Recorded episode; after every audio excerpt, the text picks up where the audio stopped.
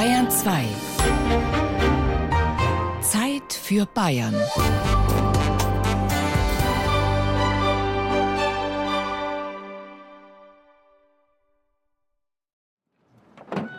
Dietmar Kröpel öffnet seinen Kofferraum.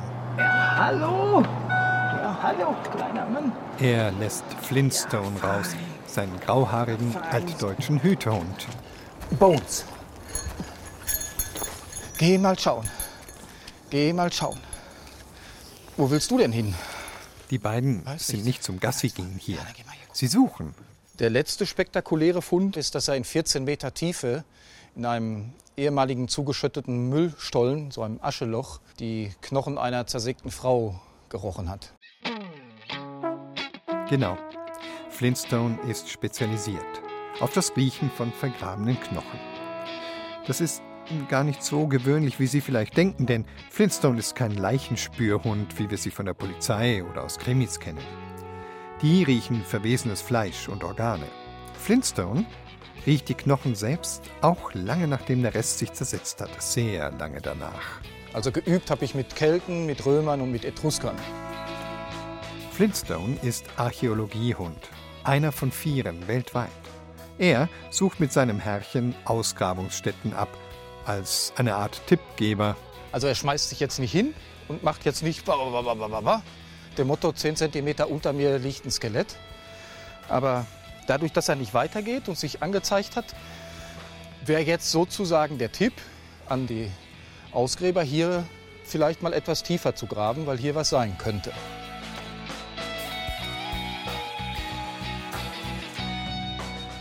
Und tiefer graben, das wollen wir heute in der Sendung machen. Die Erde, sie hält so einige Überraschungen für uns bereit. Wir erzählen Ihnen von einer Moorleiche, die erst Bobby genannt wurde, bis man gemerkt hat, sie ist eigentlich eine Frau. Seitdem heißt sie Rosalinde. Wir besuchen eine alte Erdbebenmessstation und einen Garten, der sich selbst pflegt. Und einer unserer Autoren denkt heute an Allerheiligen über sein eigenes Unter die Erde kommen nach. Ja, vielleicht hilft Ihnen das Zimmern eines Sarges beim Nachdenken. Kein Witz. Herzlich willkommen zur Zeit für Bayern am Feiertag. Wir nehmen uns heute eine Stunde Zeit für Erde. Ich bin Ivan Ahrens. Bleiben Sie bei mir.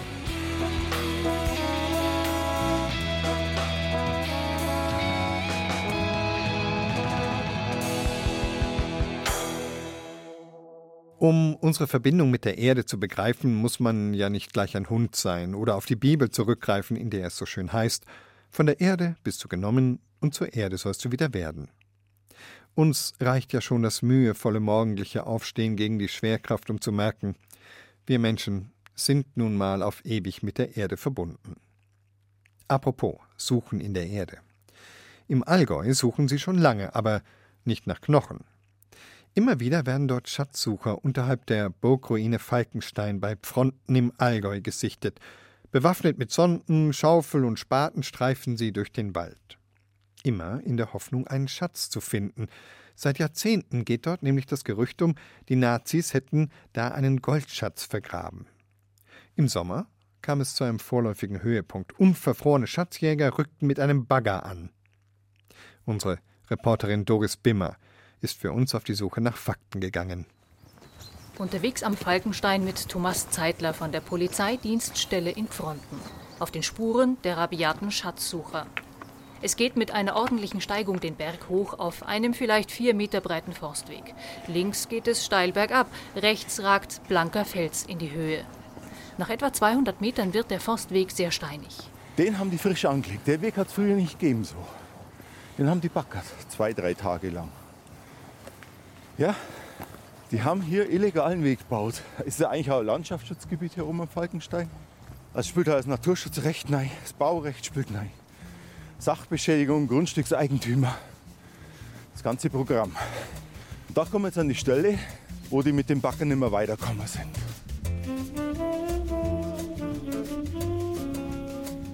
Diese Geschichte ist so hanebüchen, dass man sie sich auf der Zunge zergehen lassen muss. Zwei Männer sollen im Sommer tatsächlich einen 20 Tonnen schweren Bagger gemietet und an den Berg geschafft haben, um einen rund 150 Meter langen Weg nach oben anzulegen. Dort wollten sie sich anscheinend unterhalb der Burgruine mit dem schweren Baugerät in den Fels graben. Die Aktion soll nahezu perfekt organisiert gewesen sein. Getarnt hatten sich die beiden als Waldarbeiter. Unterschätzt haben sie jedoch das Gelände, sagt Thomas Zeitler. Da oben, wo der ganze Haufen liegt, da ist der Bagger in Schräglage gekommen. Also so, so kippt Richtung Tal. Und wir haben die Verleihfirma angerufen, dass sie Probleme im Bagger haben, in der Schieflage und der droht abzustürzen. Und dann haben die gesagt, ja, lasst es so wie es ist, stützten mit der Baggerschaufel so ins Tal ab, dass der nicht kippt. Und wir holen einen Experten. So flog der Kuh dann auf, auch weil sich die Waldbesitzer gewundert haben, warum sie nicht über anstehende und solch massive Wegearbeiten informiert wurden. Gegen die beiden Männer wird jetzt ermittelt.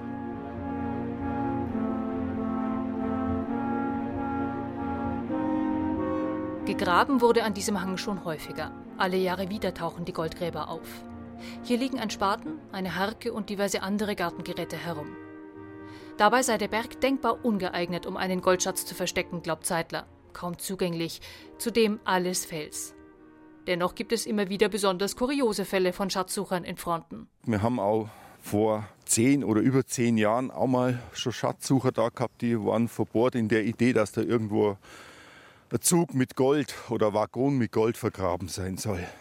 Und die haben dann sich sogar damals ein Grundstück gemietet, einen Pferdestall draufgebaut und in den Stadel haben sie dann einen vier Meter tiefen Schacht ausgehoben.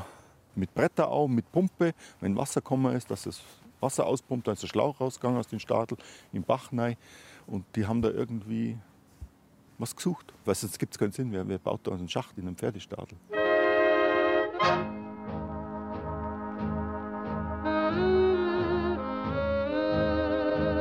Diese Goldschätze gibt es höchstwahrscheinlich nicht, auszuschließen ist es nicht. Und wie alle Gerüchte steckt der wahre Kern dahinter. Sagt Albert Feiber vom Institut für Zeitgeschichte. Wahr ist, dass zum Ende des Zweiten Weltkrieges in Berlin beschlossen wurde, die Tresore der Reichsbank zu räumen und den Inhalt, Kunstschätze, Goldbarren, Bargeld, vor den nahenden Sowjettruppen in Sicherheit zu bringen, erzählt Feiber. Es gibt die Goldzüge nach Schlesien, nach Waldenburg.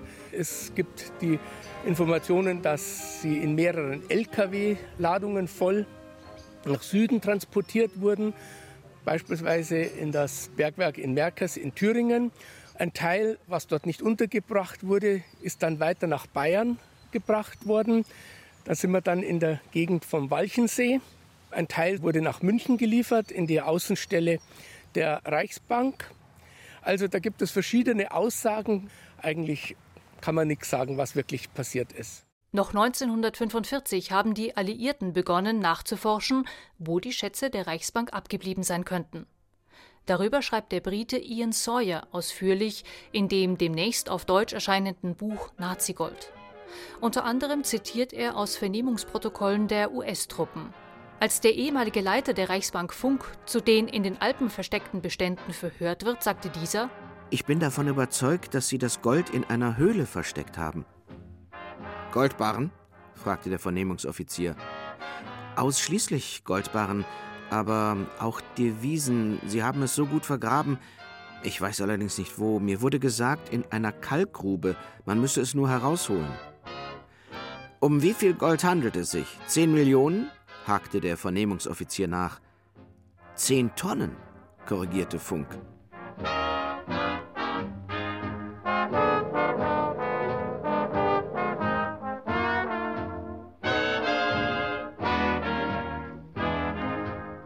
Fündig wurden amerikanische Truppen im thüringischen Bergwerk Merkers.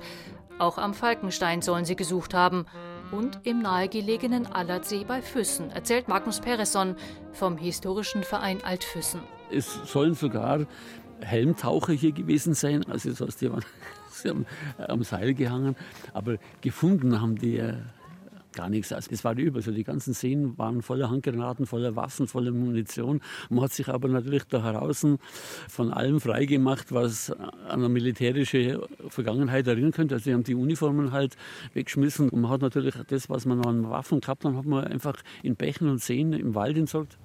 Für Peresson ist der Allersee der See, über den die meisten Lügen verbreitet werden. Dabei ist rein gar nichts dran an diesen Geschichten, sagt er. zumindest wenn es um einen Schatz geht. Ganz an den Haaren herbeigezogen sind sie aber doch nicht. Immerhin gab es im Krieg rund um den See streng geheime militärische Aktivitäten.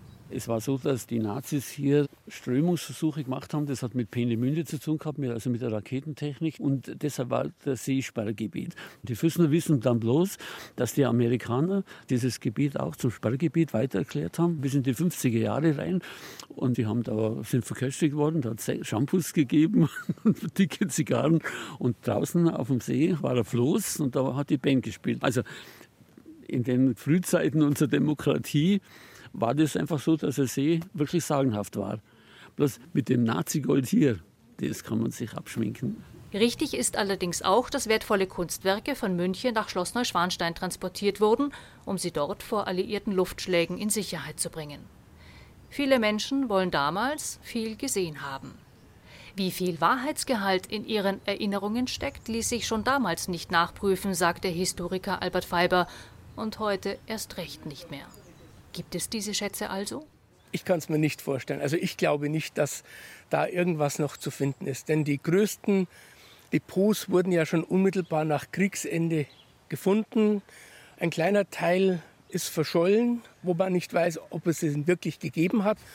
Und wenn, dann hätte man es höchstwahrscheinlich in den letzten Jahren gefunden. Auszuschließen ist es natürlich nicht. Aber würde mich sehr überraschen, wenn man was finden würde.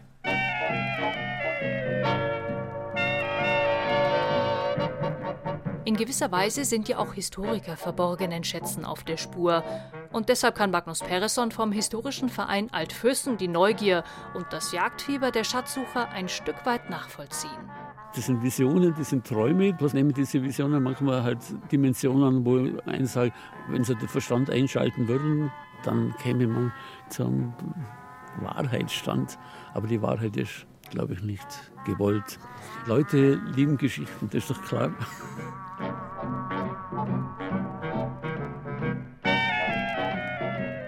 Wenn Sie die abenteuerlichen Rechercheergebnisse von Ian Sayer rund um die Suche nach dem verschollenen oder gestohlenen Reichsbankschätzen lesen möchten, am 10. November erscheint sein Buch. Es heißt Nazi-Gold und ist aufgelegt vom Finanzverlag. Es kostet 26,99. Schwer und fest und unverrückbar ist sie nun mal, die Erde.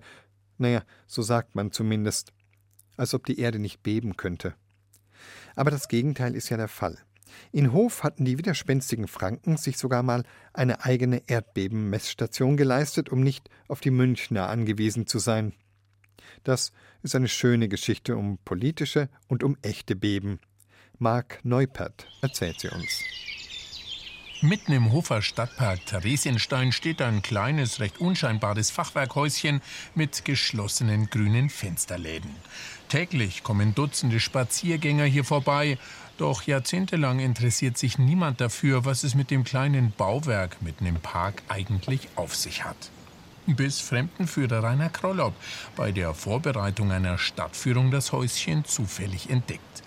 Er fängt an, im Stadtarchiv nach der Geschichte des Baus zu forschen.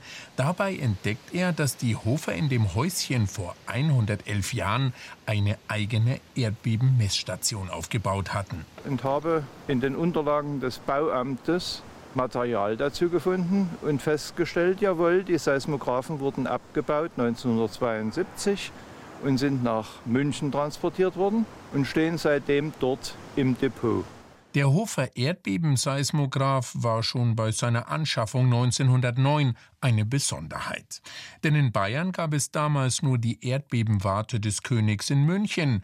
Den Hofer Bürgern genügte es aber nicht, ein Telegramm zu schicken, wenn sie ein Erdbeben spürten, sie wollten es selbst messen. Deshalb sammelten die Hofer private Spenden und kauften für rund 2000 Reichsmark ihr eigenes Erdbebenmessgerät. Dafür wurde dann im Hofer Theresienstein ein Erdbebenhäuschen gebaut. Roland Eichhorn ist der Chef des Geologischen Dienstes am Landesamt für Umwelt in Hof. Der Wissenschaftler ist überzeugt, einen besseren Ort als hier am Theresienstein hätte man für ein Erdbebenmessgerät in der Region kaum finden können. In Tschechien drüben der sogenannte Egergraben ist tektonisch aktiv. Auf gut Deutsch, es ruckelt die Erde und das kann man auch in Hof noch spüren und messen. Was ich aber brauche, ist eine stabile Unterlage Und der Theresienstein, wo dieses Häuschen steht, ist ein massiver Klotzfels, der überträgt das Vibrieren der Erde besonders gut. Deswegen ist der Platz ideal. Mittlerweile wurde der historische Seismograph aus dem Depot des Deutschen Museums geholt und so gut wie möglich restauriert. Nun steht die Metallkonstruktion mit ihren schweren Eisengewichten und der Nadel, die bei Erschütterungen Rillen in eine schwarze Papierrolle kratzt, als Dauerleihgabe im Museum Bayerisches Vogtland in Hof. Viele Bürger würden sich wünschen, dass der alte Seismograph wieder an seinen alten Platz im Theresienstein umzieht oder dass man dort zumindest eine Replik des Erdbebenmessgeräts aufstellt. Auch der Förderverein Botanischer Garten und Theresienstein spielt mit dem Gedanken, das historische Gerät wieder in das Häuschen im Stadtpark zu bringen. Doch Martina Tögel, die Vorsitzende des Fördervereins, weiß, dass das gar nicht so leicht machbar ist. Wir müssen halt schauen, ob wir auch die Gegebenheiten im Häuschen überhaupt hinbekommen, dass es reingehen kann. Also das heißt Luftfeuchtigkeit, Wärmetemperatur. Im Moment hat das Häuschen nicht mal Strom und da hängt natürlich noch sehr viel dran, aber wir sind drüber und das ist unser großes Ziel. Auch wenn der Seismograph heute nicht mehr funktioniert, ist er doch für die Hofer eine schöne Erinnerung und ein Symbol dafür, was sie alles bewegen können. Vielleicht schaffen sie es auch, dass das alte Messgerät schon bald an seinen Ursprungsort zurückkehrt. Marc Neubert über den Hofer Erdbebenseismographen. Sie hören Bayern 2, das Feiertagsfeuilleton in der Zeit für Bayern. Und Erde ist heute unser Thema. Und dann bleiben wir gleich musikalisch in Oberfranken, denn aus Hof kommen überhaupt spannende Sachen. Die Hip-Hop-Band Koalika etwa. Heimatsound aus dem hohen Nordosten Bayerns. Ich muss schlafen. Du bist lange unterwegs, ich frag mich, wo du nur stehst, wo wir beide nur hinwollen. Kein Moment war das Glück verschollen. Tausende Kilometer liegen zwischen zwei Menschen, die stets weiter suchen nach sich selbst in einem Leben, das sie gemeinsam leben.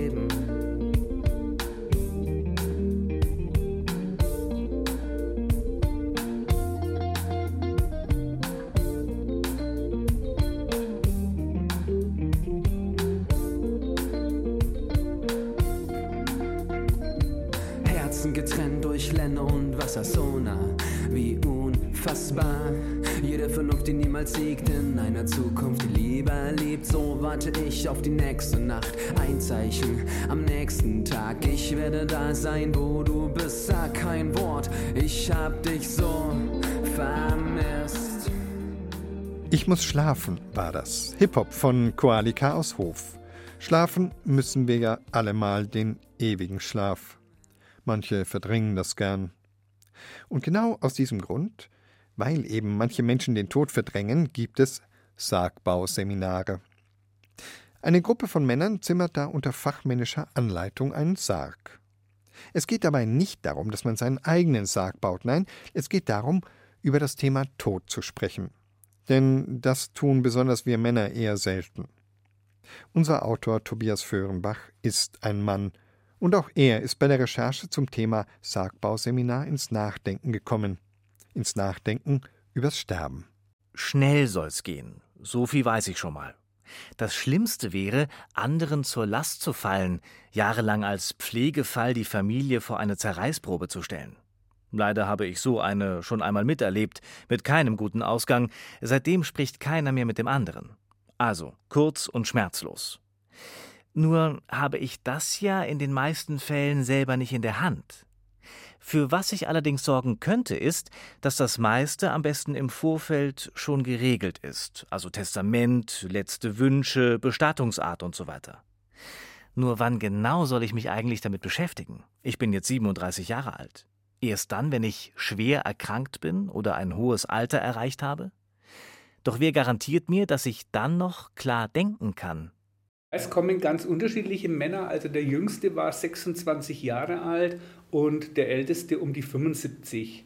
Meistens sind es Umbrüche, die diese Menschen vor kurzem erlebt haben. Also entweder ein Verwandter, ein guter Freund ist gestorben oder die Familie äh, ist jetzt inzwischen auf guten Wegen, die Kinder sind weg und man geht die Zukunft nochmal an. Oder ist es eine Krankheit, die man im Moment hat? Also das sind alles so Übergangs- Momente, wo etwas Besonderes passiert, wo die Männer ins Nachdenken kommen. Günter Kusch, Referent für Männerarbeit der Evangelischen Landeskirche in Bayern. Über das Tun zum Nachdenken kommen, darum geht's bei seinem Sargbauseminar, das regelmäßig in der Nähe von Dinkelsbühl durchgeführt wird. Ein Seminar ausschließlich für Männer. Hm. Ins Nachdenken komme ich eigentlich recht oft. Klar, ich mache viel mit mir selbst aus, doch vor allem erscheint mir das Thema Tod jetzt nicht als der dringlichste Stoff, der beim Abendbrot mit meinen beiden Jungs und meiner Frau besprochen werden muss. Doch wenn ich jetzt so darüber nachdenke, dann habe ich tatsächlich bisher mit niemandem über meine Beerdigung gesprochen. Wie es genau sein könnte, was ich mir vorstelle. Hm, es laut zu formulieren, ist halt auch etwas anderes, als sich grob mal Gedanken zu machen.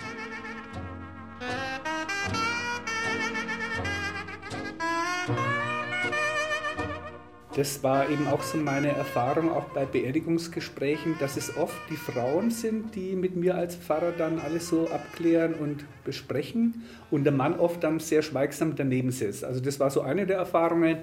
Und es ist tatsächlich so, die Männer reden nicht gern über die eigenen Schwäche oder dass es mal zu Ende sein könnte. Also die schieben das noch eher weg als die Frauen. Das ist leider immer noch so.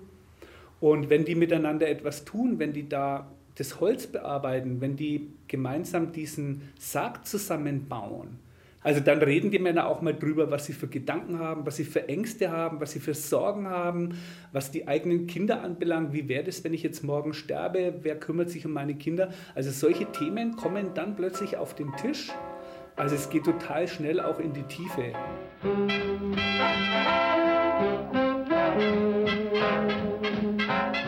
Vielleicht ist der Ansatz gar nicht schlecht, zuerst sich eigentlich völlig fremden Personen zu öffnen, denn die sind ja gar nicht so nah an mir dran, urteilen viel weniger über mich, die sehe ich ja auch nicht gleich nächste Woche wieder. Das schützt in gewisser Weise. Vier Männer bauen zusammen einen Sarg. Klingt mir nach dem Einstieg eines 90er-Jahre-Witzes. Und damit hat es sich ja auch nicht. Am Freitag die Hinführung zum Thema eine Friedhofsbegehung mit Andacht in der Aussegnungshalle. Welcher Spruch auf den Grabkreuzen sagt mir am ehesten zu? Bisher bin ich eigentlich immer nur als Beobachter oder Besucher an den Gräbern vorbei, nicht als potenzieller ständiger Gast. Samstag. Die Werkzeuge kommen auf den Tisch, die Späne fliegen, die Nägel krachen. Was ist denn das für ein Holz? Hm, wie mein Leichnam da wohl später drin liegt? Passt der da rein? Ist der nicht viel zu klein? Und warum eigentlich die Polsterung? Ich spüre dadurch eh nichts mehr. Äh, kann man auch den Deckel weglassen? Darf man das überhaupt? Und wie sieht's denn mit persönlicher Gestaltung aus? Inschrift, Kreuz, persönliche Gegenstände, Grabbeigaben. Warum nochmal? Alle Menschen sind im Tod gleich. Natürlich hat der eine auch gemeint, ja, das ist doch völlig finster, wenn da der Deckel dann drauf kommt. Da fühle ich mich doch nicht wohl, da fühle ich mich eingeengt. Und tatsächlich waren ein, zwei Männer dabei, die wollten das ganz genau wissen. Die haben gesagt, also ich möchte mich reinlegen jetzt. Ja, ich möchte das einfach mal fühlen und spüren, wie das ist. Und einer hat dann sogar gemeint, also ich möchte, dass der Deckel jetzt drauf kommt. Ich will es jetzt wissen.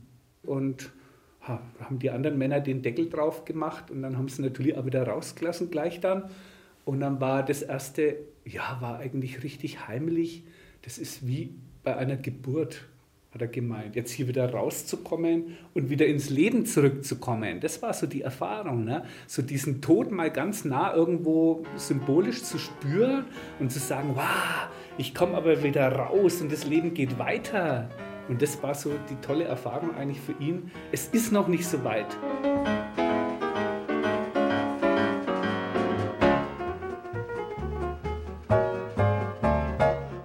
Warum überhaupt einen Sarg? Hm. Bisher war ich mir eigentlich sicher, mich verbrennen zu lassen. Doch dann einfach in so einer Urne hinter einer Steinplatte in einer Wand rumstehen, auch irgendwie komisch. Baumbestattung dann eher. Eine Birke sollte es sein, Mischwald, viel Licht, kein Tourismus in der Nähe und am besten auch noch ein Platz mit Ausblick. Weiß nicht warum, fühlt sich aber gerade gut an. Irgendwie befreiend, das mal so konkret zu formulieren.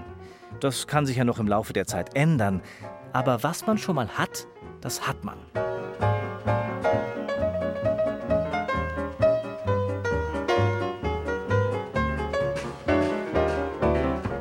Es gibt noch eine Briefaktion, wo jeder einen Brief an sich selber schreibt. Wir schauen am Schluss noch mal in die eigene Zukunft. Also wir wollen jetzt nicht in dem Thema Tod bleiben, sondern das Leben noch mal anschauen am Ende, das noch vor uns liegt. Wir hoffen ja, dass wir ganz viele Jahre noch leben. Und wie gestalten wir diese Jahre? Was machen wir da draus? Das, das gehen wir am Schluss noch mal an. Und jeder schreibt so eine Idee in diesen Brief an sich selber. Ich möchte nächstes Jahr, das will ich unbedingt noch mal machen. Hallo Tobias.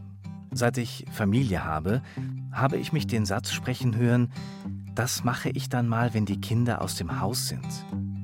Aber warum eigentlich so lange warten?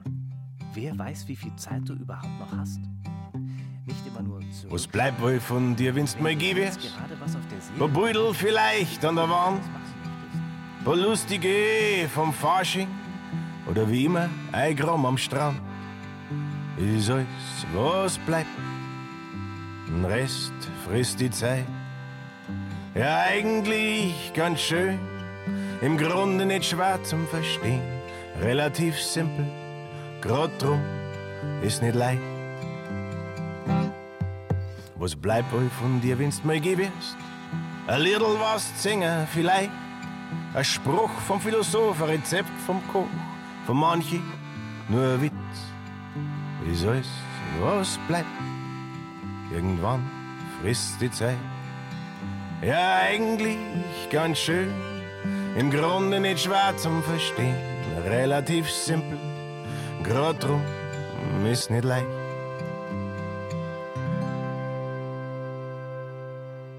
Das war Markus Söder mit, oh nein, ähm, falsch, Ähm, das war der Liedermacher Stefan Zinner mit Was bleibt auf Bayern 2. Aber Stefan Zinner mimt beim Starkbieranstich auf dem Nockerberg eben auch Markus Söder. Und äh, wo wir schon beim flüssigen Lebenselixier sind, das Wasser das wichtigste Lebenselement ist, schön und gut. Klar, ohne Wasser kann man kein Starkbier brauen, ohne Wasser geht gar nichts. Aber ohne Erde eben auch nicht.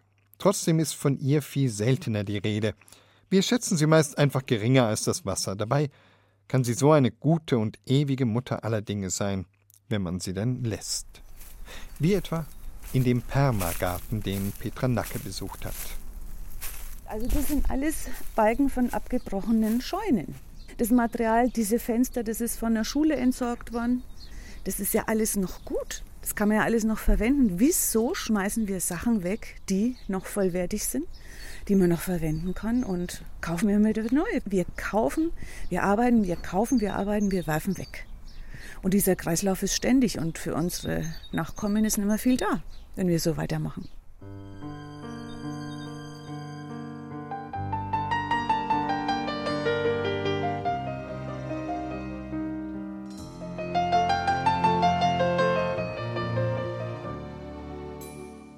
Beim Gang durch ihren Garten merkt man schnell, Karin Brenner ist eine streitbare Frau.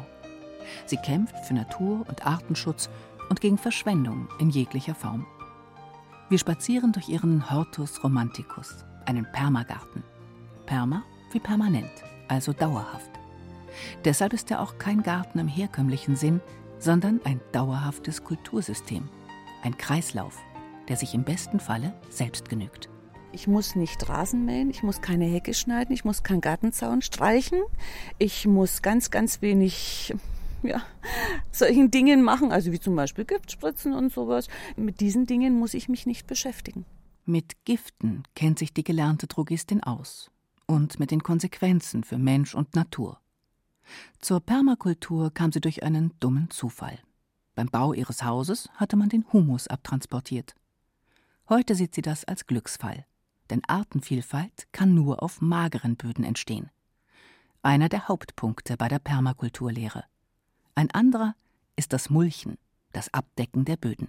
Wie ein Glas Wasser, wenn Sie das zudecken, verdunstet auch nicht so viel. Und so ähnlich ist es auch bei der Permakultur. Die Nährstoffe wandeln sich um und gleichzeitig wird die Bodenoberfläche geschützt. Hier ist es schön. Der Weg meandert über das rund 1000 Quadratmeter große Grundstück und immer wieder entdeckt man einen neuen Blickfang. Ein Abfallhäuschen, auf dem es grünt und blüht.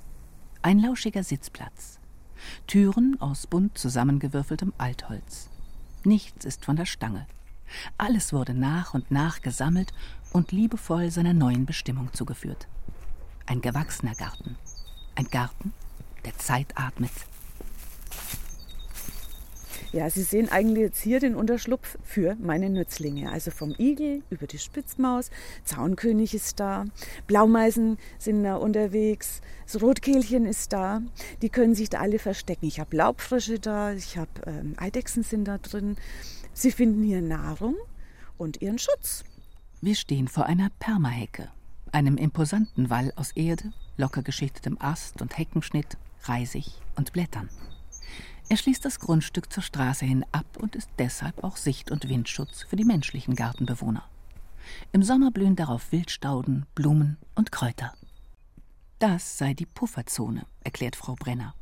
Daneben brauche es noch Blühzonen, Hotspots, die überall im Garten verteilt sind.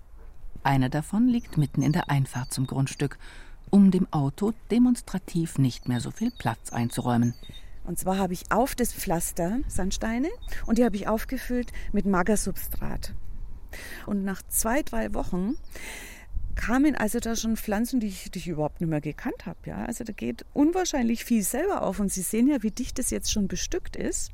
Und im Sommer blüht es gigantisch. Und da sind also nur Pflanzen drin, die absolute Trockenheit vertragen und insektenfreundlich sind. Karin Richter lacht und führt mich weiter zur dritten Zone ihres Gartens. Ja, und dann gibt es noch aus diesen Überschüssen, aus diesen beiden Zonen, äh, gibt es dann noch den Gemüsegarten. Der wird dann eben ja, in Permakultur betrieben, also dass ich alles abdecke. Ich muss ganz, ganz wenig gießen und das verstoffwechsel ich alles von selber. Also ich muss nicht düngen. Der Naturschutzbund Deutschland geht davon aus, dass die Population an Fluginsekten zwischen 1989 und 2015 um 75 Prozent zurückgegangen ist.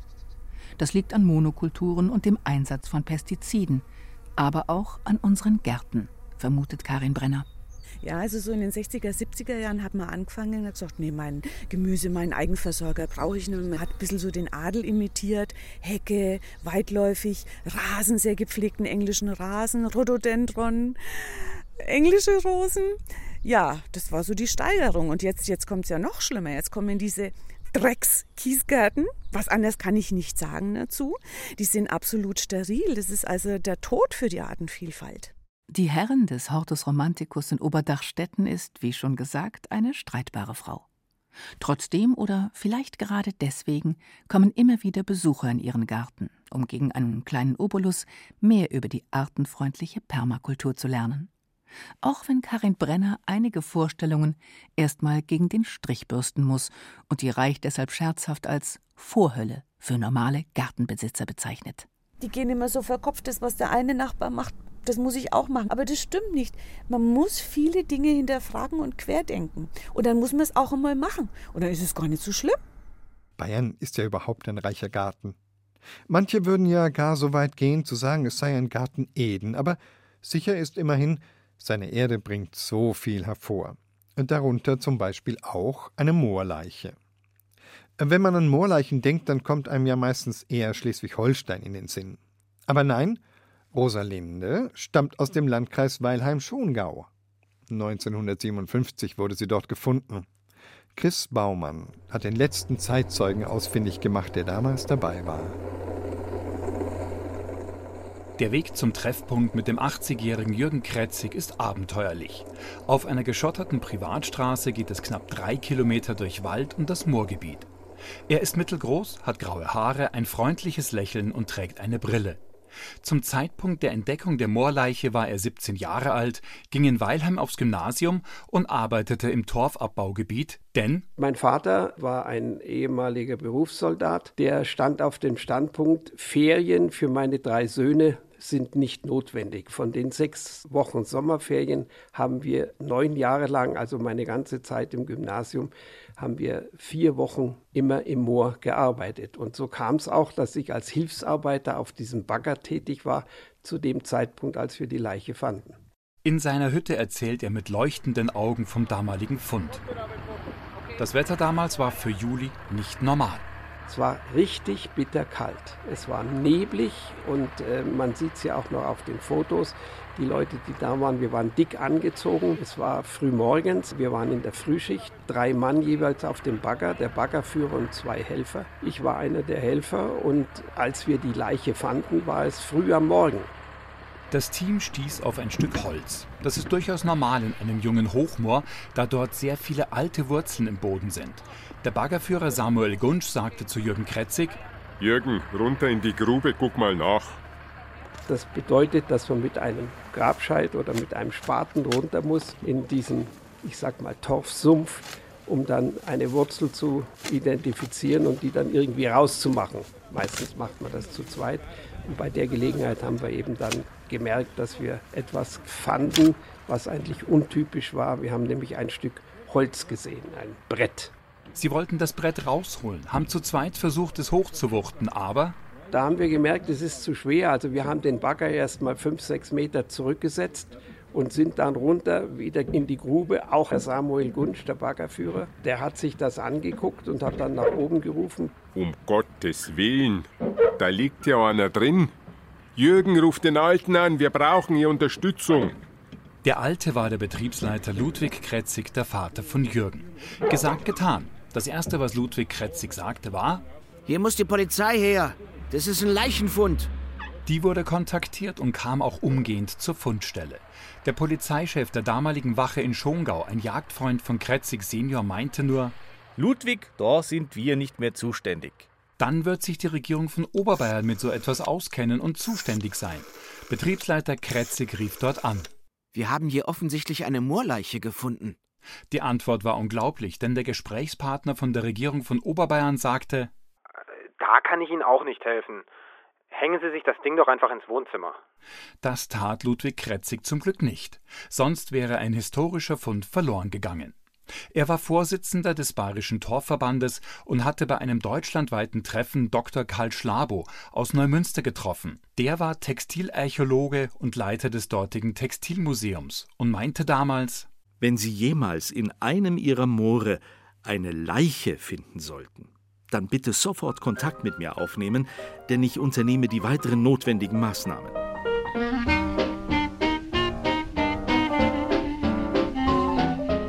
Die Anweisungen zum weiteren Vorgehen erfolgten telefonisch. Jürgen Kretzig und die anderen Arbeiter haben den Sarg ausgegraben. Der Sarg selber lag ungefähr so 50 cm, 60 cm unterhalb der Oberfläche des Moores. Und dann haben wir ihn aber im Torf liegen lassen und haben ihn mit Torf wieder zugedeckt. Wir haben also versucht, die Sauerstoffzufuhr so gering wie irgend möglich zu halten, denn die Leiche konnte ja deswegen nur über 600 Jahre überdauern, weil sie ohne Sauerstoff war und weil sie durch die Huminsäuren, die der Torf bildet, konserviert worden ist. Karl Schlabo aus Schleswig-Holstein war innerhalb von sechs Tagen mit einem Speziallaster am Fundort. Dieser war gefedert und hatte einen großen Bottich auf der Ladefläche.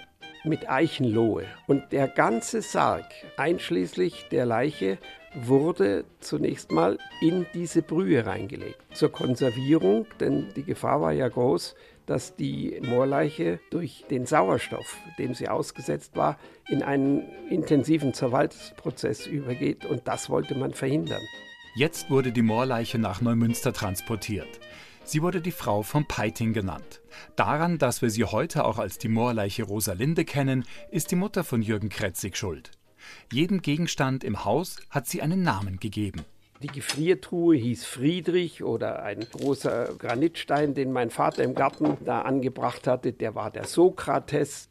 Beim Abendessen meinte Vater Kretzig, da ist ein Mann drin in dem Sarg mit den Stiefeln. Darauf sagte seine Frau, ja, dann nennt man Bobby, oder? Nach der Obduktion, Monate später, erfuhr Familie Kretzig, die Moorleiche ist eine Frau gewesen. Ja, also, das ist ja toll. Rosalinde.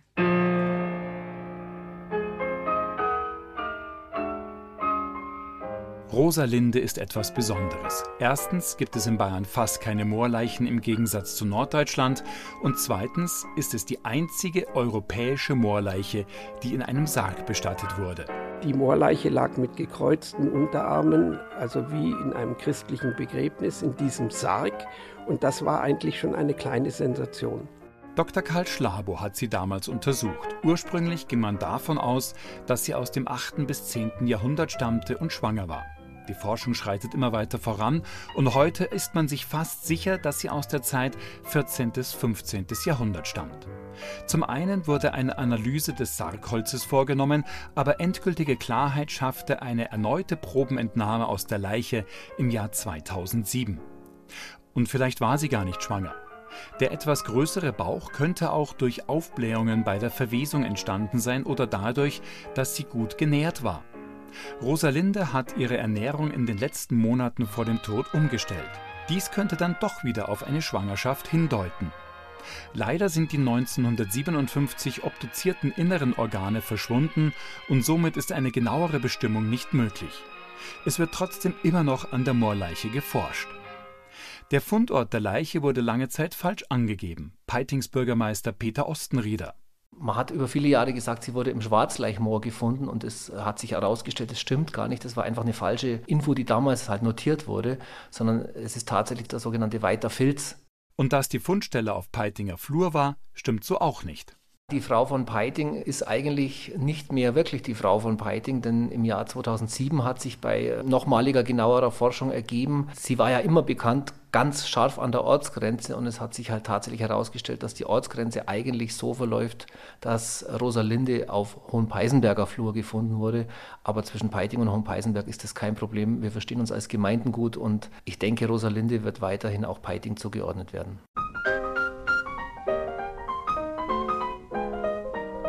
Das Moor rund um den Fundort bei Peiting hat der damalige Augenzeuge Jürgen Kretzig 1992 gepachtet und sieben Jahre später gekauft. Zum einen waren das nostalgische Gründe, zum anderen sollte hier eine Mülldeponie errichtet werden. Und da habe ich gesagt, nein. Damals war ich schon der Meinung, dass man sich um den Erhalt unserer Natur bemühen sollte. Das macht er mit vollem Einsatz, trotz seiner 80 Jahre und hat mit vielen Arbeitsstunden große Teile des Moores renaturiert. Dies ist für das Weltklima wichtig, denn die bewachsenen Moorflächen speichern enorme Mengen an CO2. Das Original der Moorleiche wird bald in der Archäologischen Staatssammlung in München zu sehen sein, nach ihrer geplanten Wiedereröffnung 2023. Ein Replikat aber ist im Museum Torfbahnhof in Rottau in der Nähe vom Chiemsee schon ab nächstem Jahr zu bewundern. Naja, so lange müssen Sie auf die nächste Zeit für Bayern-Sendung nicht warten. Die kommt nämlich schon nächsten Samstag um 12.05 Uhr. Und überhaupt nicht warten müssen Sie, wenn Sie jetzt sofort in den Zeit für Bayern Podcast reinhören. Da finden Sie natürlich auch alle unsere Feiertagsfeuilletons. Heute war Erde dran, im Laufe des Jahres haben wir aber auch schon eine Sendung zu den Elementen Wasser und Luft gemacht. Zu hören in allen Podcast-Apps und auf br.de Podcast. Und unsere heutige Sendung ist damit auch zu Ende. Ich bin Ewald Ahrens. Schön, dass Sie dabei waren.